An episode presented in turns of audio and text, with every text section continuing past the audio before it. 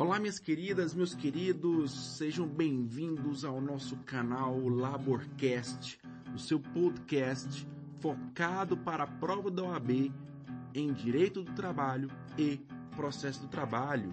Primeira fase, segunda fase. Eu sou o professor Alexandre Amui e estarei com vocês de mãos dadas e com um abraço apertado, mesmo que virtual, para que estejamos juntos nessa caminhada rumo à sua vitória. Vamos nessa?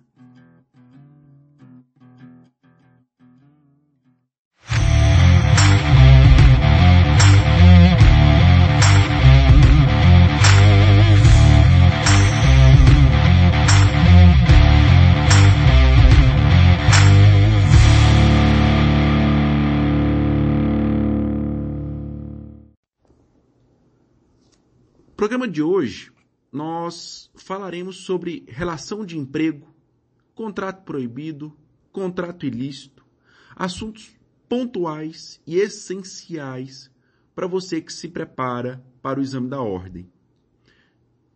Habitualmente tem caído, seja na primeira fase ou na segunda fase, questões conceituais mínimas de relação de emprego que quando o aluno ele não domina ou quando ele titubeia em relação alguns aspectos, ele costuma errar a questão justamente por conta disso.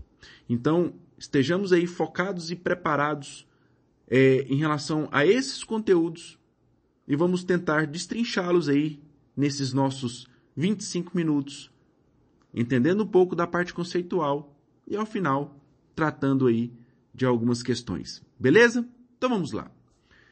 Conforme explicita o artigo 3 da CLT, que é o, o nosso, a nossa base, nosso alicerce da relação de emprego, considera-se empregado toda pessoa física que prestar serviços de maneira pessoal, não eventual, a empregador ou a empregadores, nós veremos isso em relação aos intermitentes, mediante subordinação jurídica ou estrutural e a partir do pagamento de salário.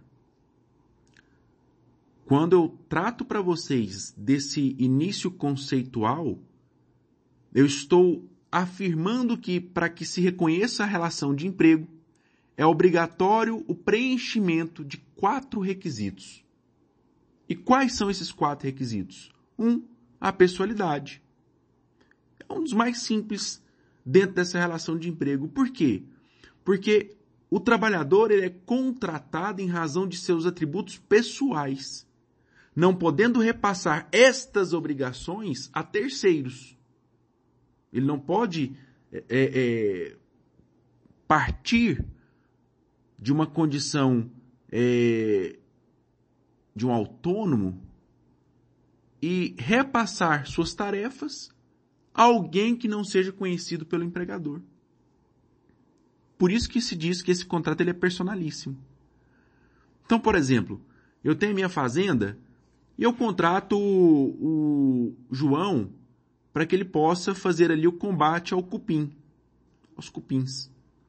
Só que o João, ele deverá me entregar esse serviço num prazo de 20 dias. Sendo ele, o Antônio, a Maria, ou ele, e o Antônio e a Maria. Não me interessa. Eu só quero que sejam combatidos os cupins. Ok? Então, nesta hipótese, não haverá relação de emprego por faltar a pessoalidade. A pessoalidade. Porque se João não puder comparecer num dia ou no outro, ele manda o Antônio, manda Maria ou qualquer outra pessoa que ele queira mandar, porque ele está ali numa condição de autonomia. Beleza? Ok? Segundo requisito é o requisito da não eventualidade. Muito cuidado, pessoal, porque não raramente as pessoas confundem o requisito da não eventualidade com o da continuidade. Inclusive, é muito comum ler o requisito continuidade em algumas obras. É, continuidade nós veremos lá na relação de emprego doméstico, que nós estudaremos mais adiante, em que para, para ser caracterizado o vínculo de emprego doméstico, além de vários outros requisitos, o trabalhador deverá cumprir as suas atribuições por mais de duas vezes na semana.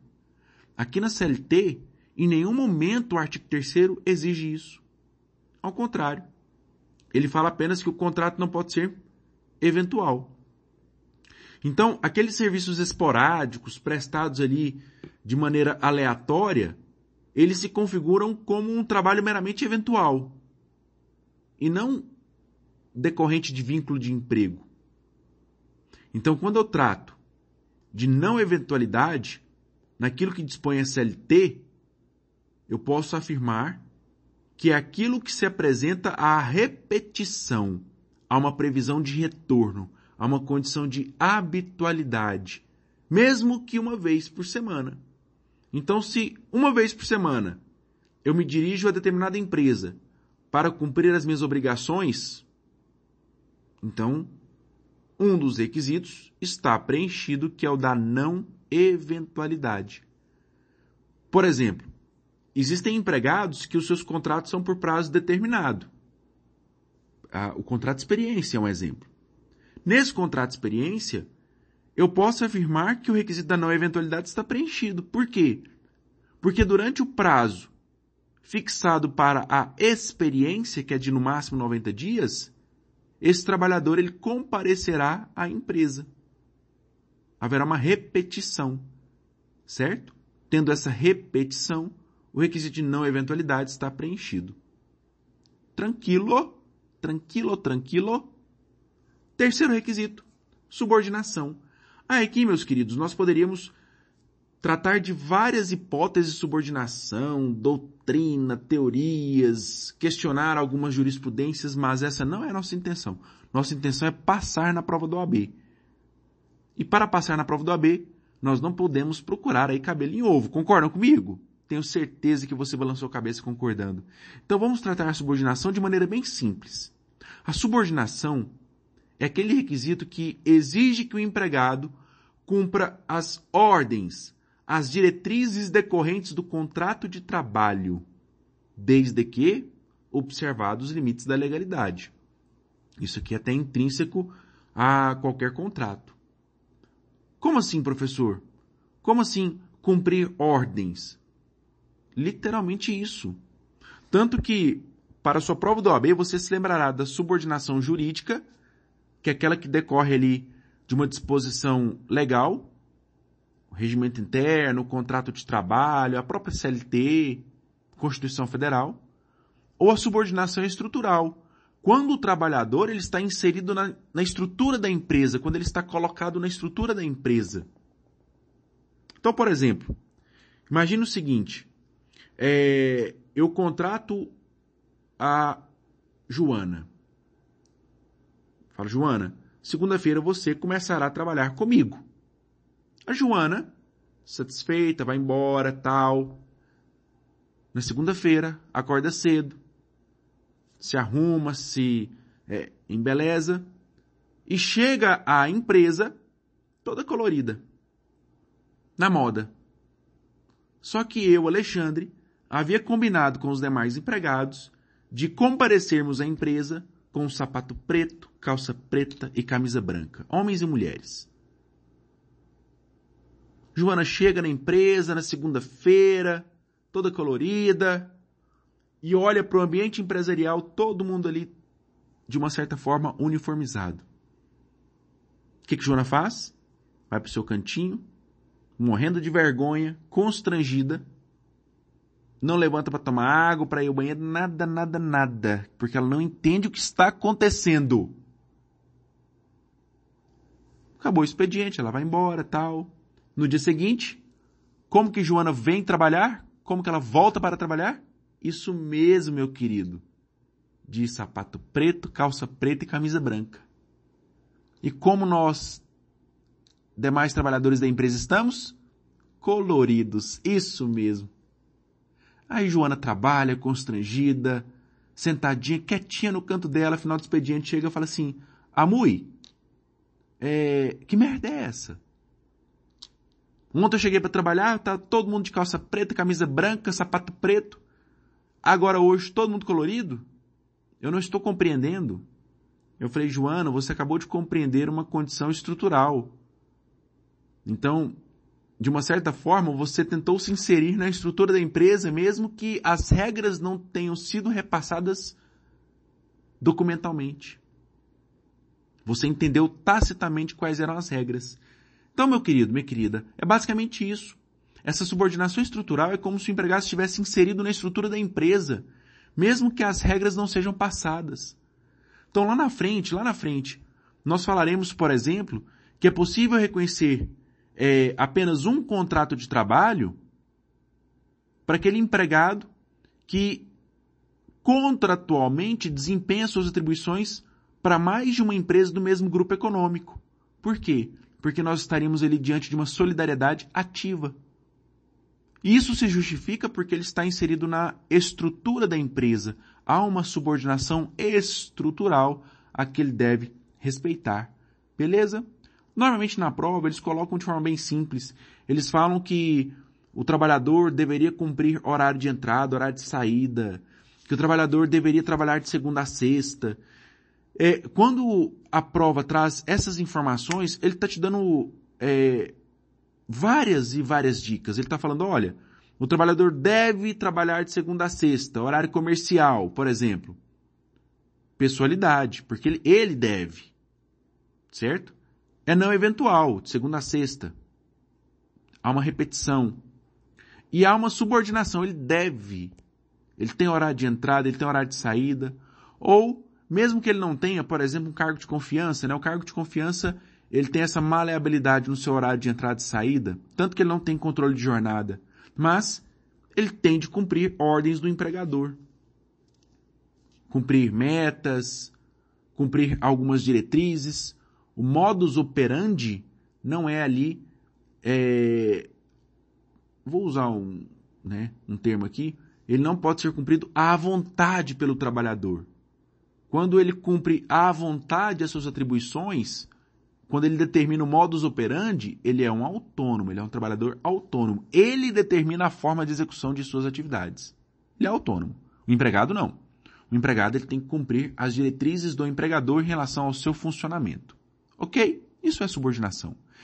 E por fim, a onerosidade. É o que justifica o trabalho, né? É a compra ali pelo capital dos seus esforços. Então, a onerosidade é o pagamento, é a remuneração pelos serviços prestados em razão do contrato de trabalho. Beleza? O que eu quero que vocês fiquem atentos. É, não há na CLT a exigência de que o empregado preste serviço com exclusividade. Então, fiquem atentos em relação a isso na prova. A exclusividade não é requisito da relação de emprego. Então, por exemplo, o trabalhador intermitente. Nós estudaremos ele especificamente, lá do artigo 456A da CLT. O trabalhador intermitente, ele pode ter vários vínculos de emprego? Sim. Ter vários vínculos de emprego afastaria sua condição de empregado? Não. Até porque minha pergunta te induz a isso, né? Não.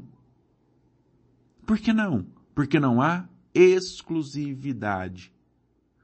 Agora, é bom ficarmos atentos, porque eu posso inserir no contrato a exclusividade. Então, eu, Alexandre Amui, se eu fosse dono de um cursinho, desses cursinhos preparatórios para concurso, os meus professores teriam de ter exclusividade. Até porque o que você mais vê hoje em dia é um professor que ele está em todos os cursinhos, né? Então, por que eu contrataria aquele cursinho? ou aquele outro cursinho, sendo que esse professor está em todos? Eu contrataria por causa de preço, porque os meus amigos vão. Então, aquele, o elixir da minha empresa, ele se perde. Ele fica ali perdido. Então, o que, que eu faço agora? Eu contrato o professor, assino a carteira dele, mas eu falo, olha professor, aqui na minha empresa tem de ter exclusividade. Se o senhor não respeitar a exclusividade, seu contrato será extinto, inclusive por justa causa. Beleza? Beleza. Então, não é o requisito da relação de emprego, mas é uma situação que pode ser inserido no contrato de trabalho. Belezinha? Belezinha. Isso é relação de emprego. Agora, é importante nós entendermos também que dentro dessa relação de emprego haverá alguns conflitos que deverão ser analisados por vocês na prova. Primeiro conflito: não há distinção do trabalho desempenhado no local de trabalho e aquele desempenhado fora das dependências da empresa. Lembrem-se disso quando nós falarmos, por exemplo, de teletrabalho. Não há distinção. Não deixa de ser empregado porque ele trabalha na casa dele. Não perde direitos trabalhistas porque ele trabalha fora das dependências da empresa. Não, ao contrário. A ele se garante os mesmos direitos dos empregados que trabalham internamente naquela empresa ou naquele grupo econômico. Belezinha? Quem me fala isso? Artigo 6 da CLT. Então não haverá distinção do trabalho realizado em casa ou remo é, é, na empresa ou remotamente. Beleza? Beleza. Outro problema que nós enfrentaremos é a distinção na prova sobre contratos proibidos e contratos ilícitos. Por quê, professor? Porque já caiu várias vezes. Várias vezes. É, quando eu falo em contrato proibido, eu estou tratando de uma condição em que a CLT, a Constituição Federal ou outra norma que regule o direito do trabalho proíba que determinado sujeito desempenhe aquelas atribuições ou proíba que se forme vínculo de emprego com determinado sujeito daquela relação de trabalho. Mas, se aquela situação ocorre, haverá o reconhecimento do vínculo de emprego ou haverá o reconhecimento dos direitos trabalhistas, sendo vedada a continuação dos serviços. Deverá ser imediatamente encerrado, gerando efeitos ex nunc. Beleza? Beleza. Já o contrato ilícito é porque o objeto contratual havido entre as partes, ele é ilícito. Ele é ilegítimo. Eu preciso que vocês se lembrem disso na prova. Primeiro exemplo, o contrato ilícito. Quando eu falo em contrato ilícito, eu estou diante de uma irregularidade contratual.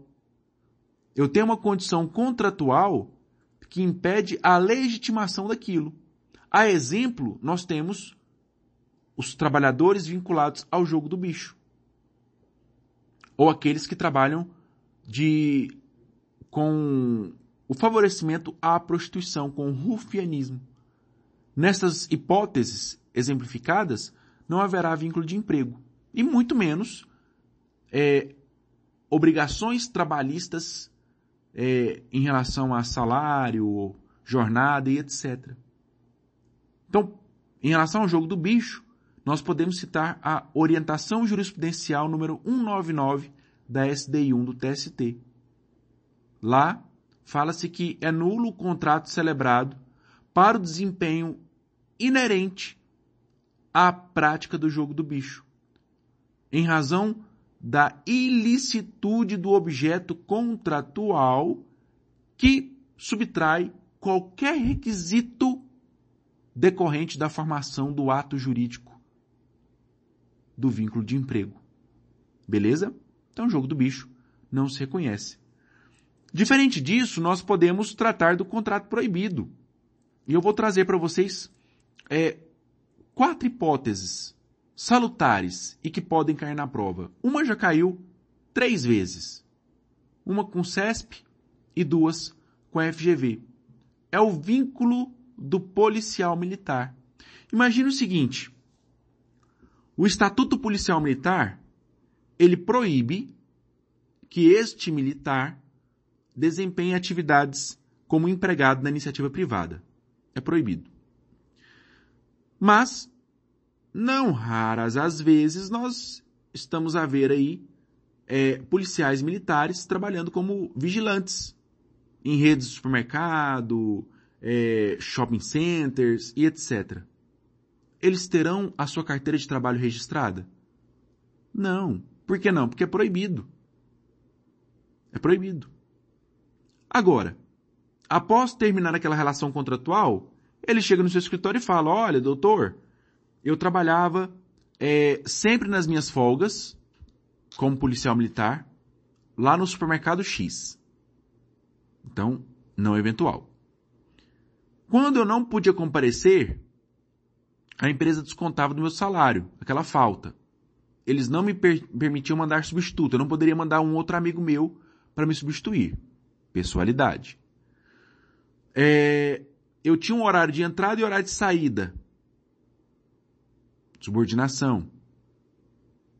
E eu recebia ao final do mês o pagamento pelos serviços prestados. Salário. Onerosidade. Os quatro requisitos foram preenchidos, não foram? Foram. Esse policial militar tem direito ao vínculo de emprego? Sim, conforme súmula 386 do Tribunal Superior do Trabalho. Uma vez preenchidos os requisitos do artigo 3 da CLT, legitima-se o reconhecimento da relação de emprego entre o policial militar e aquela empresa.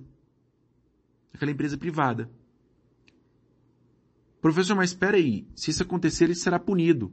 Não tô nem aí. Aqui eu estou discutindo relação de emprego. Inclusive a súmula ela fala que haverá o reconhecimento da, do, do vínculo de emprego independentemente de futura punição disciplinar no Estatuto da Polícia Militar.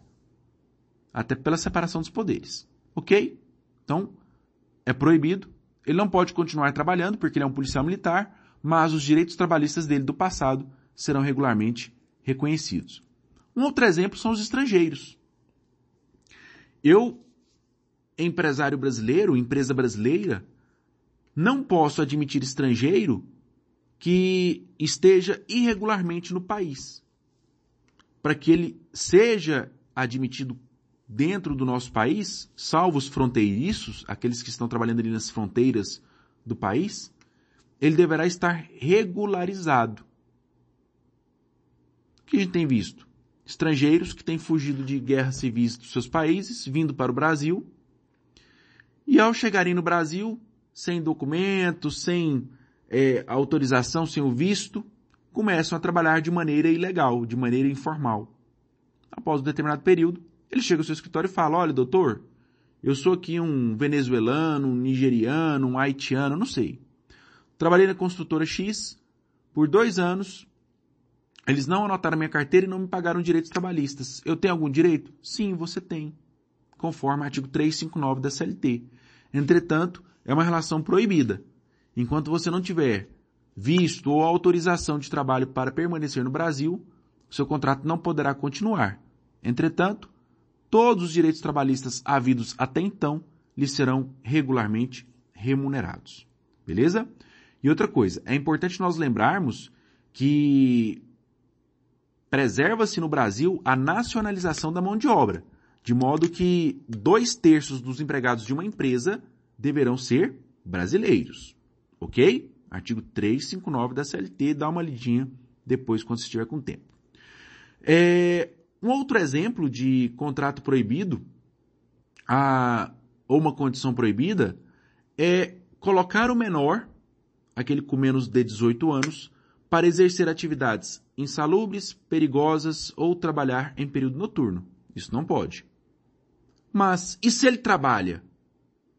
Se ele trabalha, eu pagarei a ele a insalubridade, pagarei a periculosidade, pagarei adicional noturno de forma retroativa. Mas ele não pode continuar trabalhando nessas condições. É proibido. Ao menor, é proibido trabalhar nessas condições, ok? Não esquece disso na prova. Se ele afirmar para você que o menor, ao trabalhar nessas condições, tem um contrato nulo, isso é falso. O contrato não é nulo. Tá? É proibido. Ele sairá daquelas condições, irá para uma condição sem insalubridade, sem periculosidade e no horário diurno, mas terá direito de receber aquilo é, do passado, em que ele desempenhou atividade proibida. Beleza? Vão esquecer na prova? De forma alguma, né? De forma alguma. Até porque se você esquece, você será castigado duramente com uma questão a menos lá no seu gabarito. É...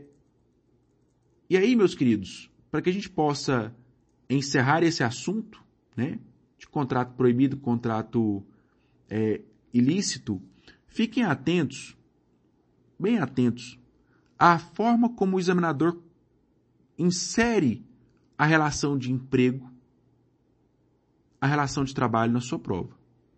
Porque se ele fala para você que o fulano ele não está desempenhando suas funções com subordinação ou sem pessoalidade, etc., e te questiona competência, aí é outra questão. Aí eu te oriento a ler o artigo 652 da CLT, artigo 114 da Constituição Federal, tá? Para nós, para nós, direito material, direito do trabalho, a banca costuma cobrar os requisitos. Se os requisitos da relação de emprego estão preenchidos e se a partir daquilo ali eu posso anotar a CTPS do trabalhador. Beleza? Tranquilo? Então vamos encerrar aqui o nosso podcast em relação à parte teórica e no próximo bloco nós resolveremos duas questõezinhas de direito do trabalho em relação ao tema estudado. Não saia daí e aguarde a nossa questão.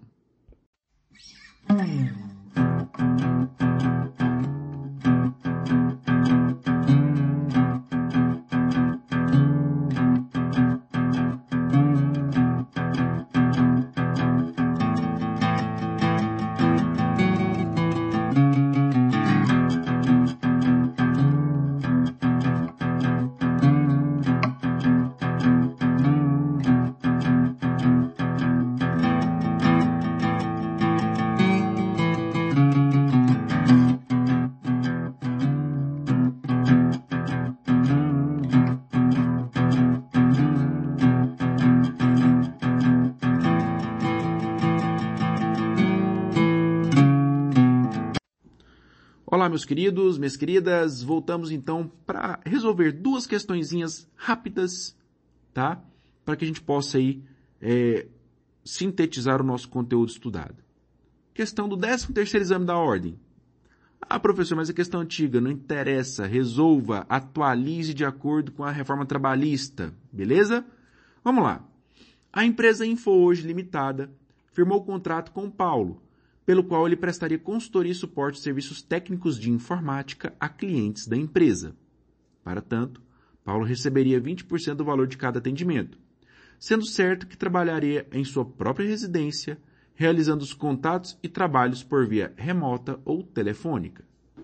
Paulo deveria estar conectado durante o horário comercial, de segunda a sexta, sendo exigida sua assinatura digital, pessoal e intransferível para cada trabalho, bem como exclusividade na área de informática. Sobre o caso sugerido, marque a correta. Pessoal, olha que interessante. A questão, ela vai e vem, fala um monte de baboseira e tenta te induzir a erro. Primeira questão, lá no finalzinho, quando ele fala que Paulo teria exclusividade na área de informática. Isso aqui não muda nada a sua vida. Porque ter ou não ter exclusividade não é requisito da relação de emprego. Então isso aqui só tá para te atrapalhar, certo? Mas vamos concentrar no que interessa.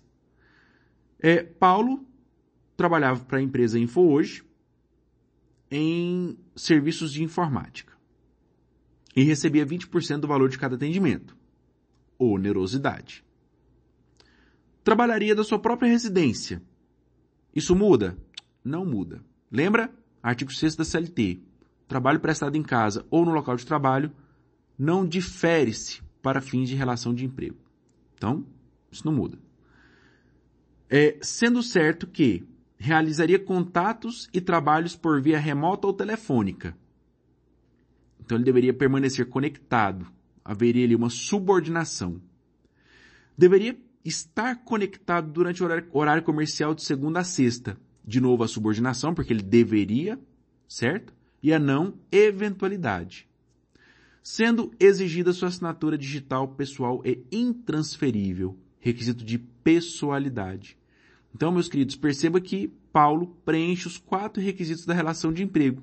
Então, o gabarito é letra D de dado. Paulo é empregado da empresa, pois presentes todos os requisitos caracterizadores da relação de emprego, lá do artigo 3 da CLT. Questão fácil, né?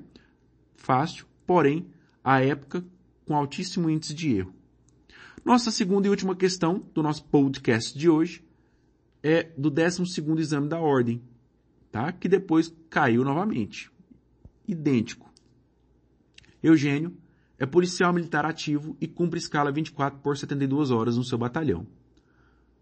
Nos dias em que não está de plantão, trabalha num supermercado como segurança, recebendo ordens do gerente e um valor fixo mensal, jamais se fazendo substituir na prestação de labor.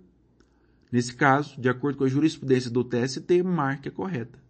Aqui, meus queridos, essa questão caiu em 2007 pelo CESP, caiu duas vezes pela FGV. O que ele está te falando? Contrato proibido.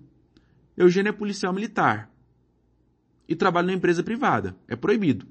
Ele tem algum direito? Sim, se for reconhecida a relação de emprego. Mas perceba, ele cumpre escala 24 por 72 horas no seu batalhão. Quando ele não está de plantão, ele trabalha no supermercado. Então, é não eventual. Recebem ordens do, emprega do, do, do empregador, do gerente. Subordinação jurídica. E um valor fixo mensal. Salário. E não se pode fazer substituir por terceiros na prestação de serviço. Pessoalidade. Então, se eu tenho os quatro requisitos da relação de emprego, Eugênio é o quê? É empregado. Então, para quem pegar essa questão, o gabarito é letra D também. Eugênio poderá ser reconhecido como empregado desde que presente os requisitos legais, ainda que sofra punição disciplinar prevista no Estatuto. Esse tipo de questão até me dá um pouco de raiva, porque ele te dá um enunciado para saber se ele é empregado ou não, e a resposta é genérica, né? Eugênio poderá ser reconhecido. Poderá porque eu preciso provar, né? Mas tecnicamente ele é empregado mediante aquilo que foi apresentado na questão. Beleza? Então fica aí duas questõezinhas para encerrar o nosso podcast. Espero que você tenha gostado. Melhoraremos cada vez mais para atender aos seus interesses e para que nós possamos fazer aí algo brilhante até o dia da nossa prova. Um beijo, um abraço e até o nosso próximo episódio.